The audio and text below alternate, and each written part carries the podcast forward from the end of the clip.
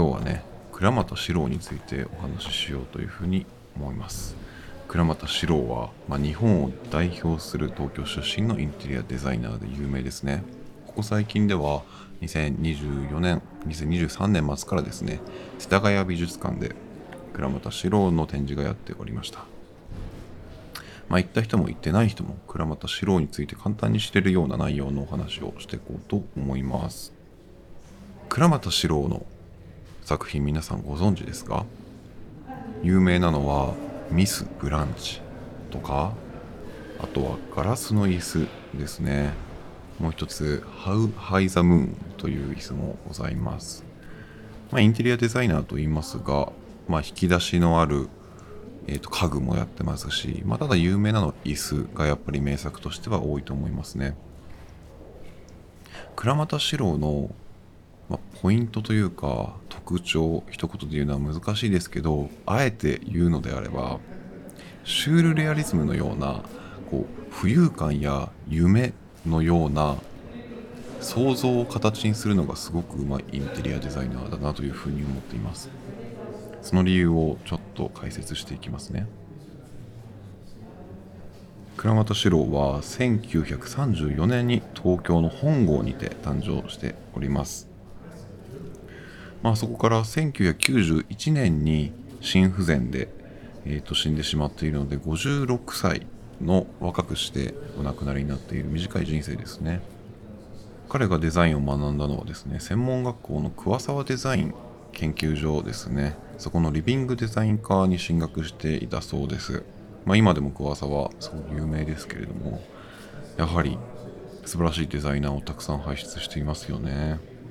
桑沢を卒業した後は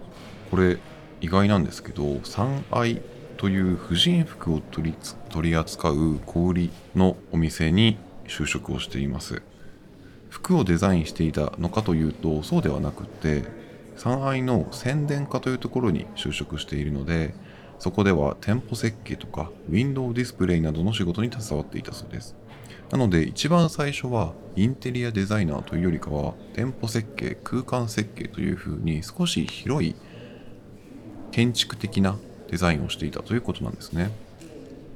まあ、そういったキャリアを経て晴れて1965年に倉俣デザイン事務所を設立するに至るということですね。一番最初に倉俣史郎の特徴は夢のような浮遊感を持った造形というふうに言ったと思うんですが彼のそういった独特なですねあの造形を形容したといいますか彼のオリジナリティを表すような言葉としてですね倉俣ショックという言葉が存在するほどにですね彼の作風というのはですね、まあ、当時の日本や世界にカルチャーショックを与えたまあ、そして現代でもですねすごく新鮮なデザインをしていると思います。例えば先ほども出てきました How High the Moon という椅子ですがエキスパンドメタルを使用して作った椅子です、まあ、今ではですねいろんなところの展示だとか私が記憶しているやつだと東京駅の近くのアーティゾン美術館であの常に置かれているので体験して見て座ることができますよ。エキスパンドメタルを使っているので、まあ、半透明というか透けているんですね。そういったところでこの椅子壊れないかなという不安感だったりだとか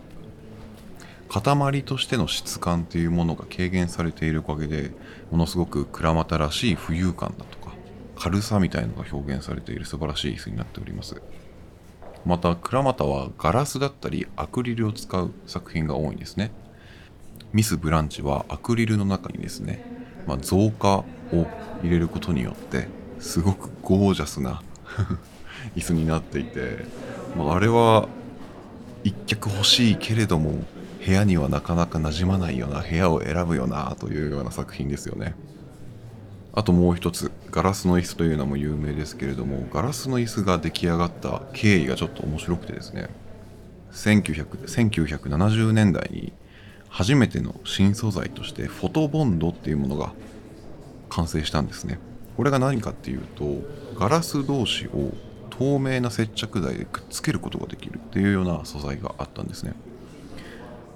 でここのメーカーが倉俣デザイン事務所にまあフォトボンドを、まあ、営業しに行ったわけですよ。すると倉俣はですね、まあ、これは使えるぞということで30分弱でもうスケッチを完成させてこのガラスの椅子というのができたという逸話があります、まあ、名前の通りガラスとフォトボンドのみで完成した椅子なので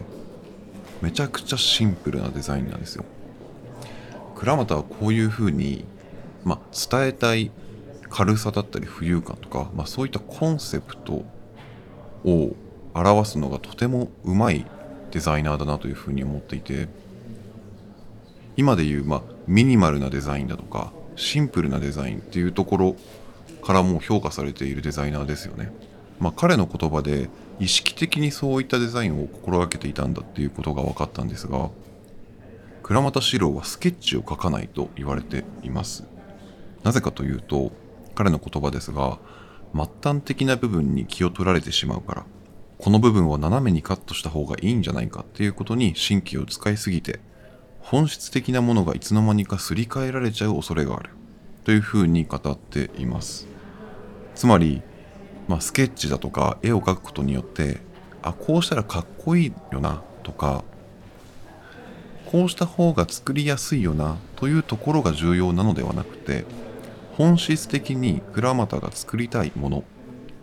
伝えたい思いそういったものにすり替えられないようにスケッチを描かずにコンセプトに忠実に一番それを表しやすい造形を作るというのが倉俣の姿勢なんですね。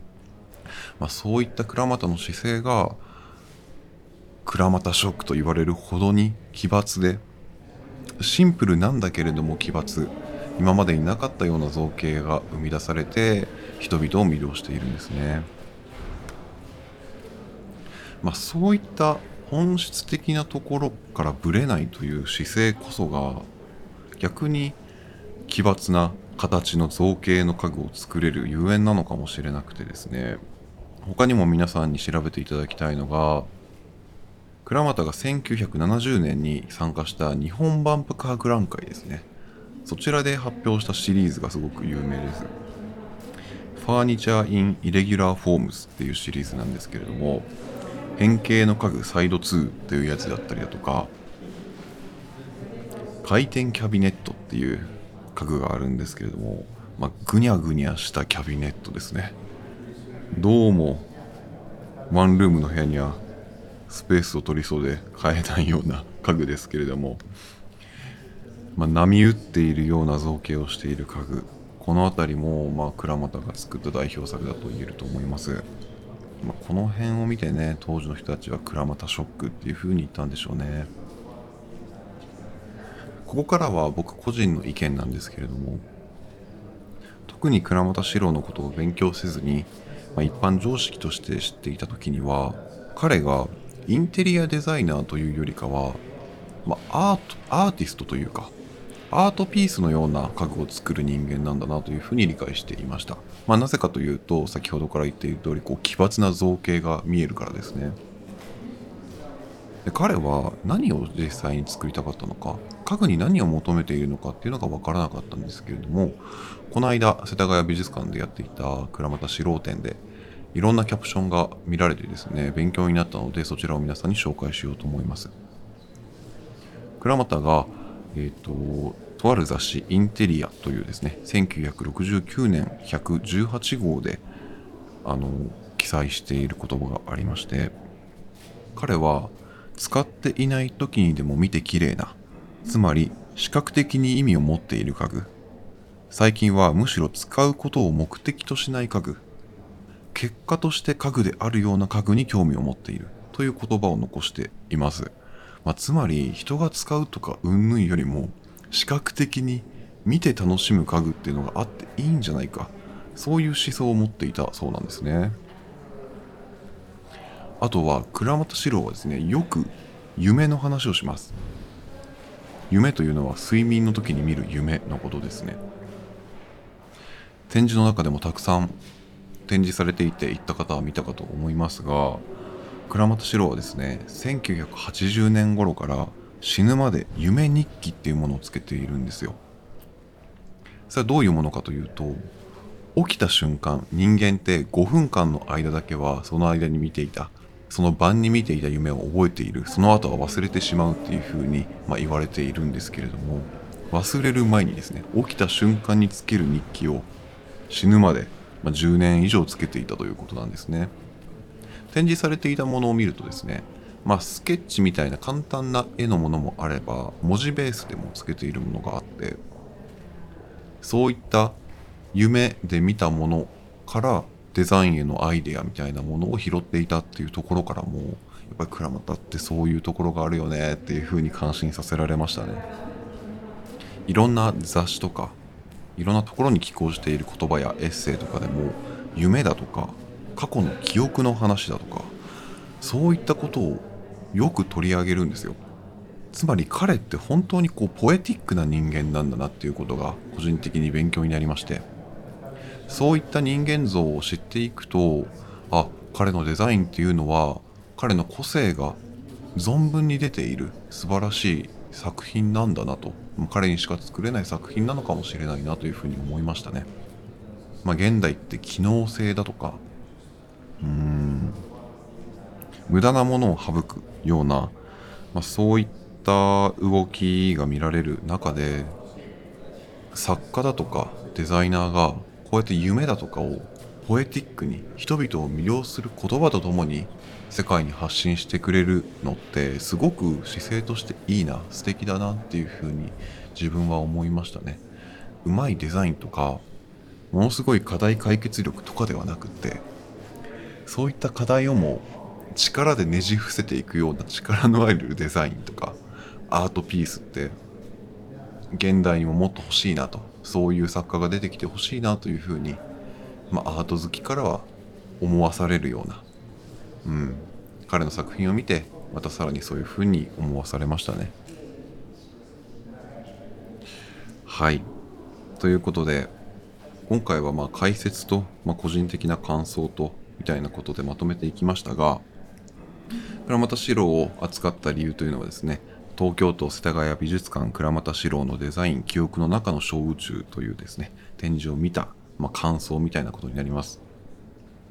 もしこの展示行けたという方はですねまあ一緒に感想を共有していただけたら嬉しいですしやっぱり世田谷美術館って素晴らしいなというふうに僕大好きな美術館で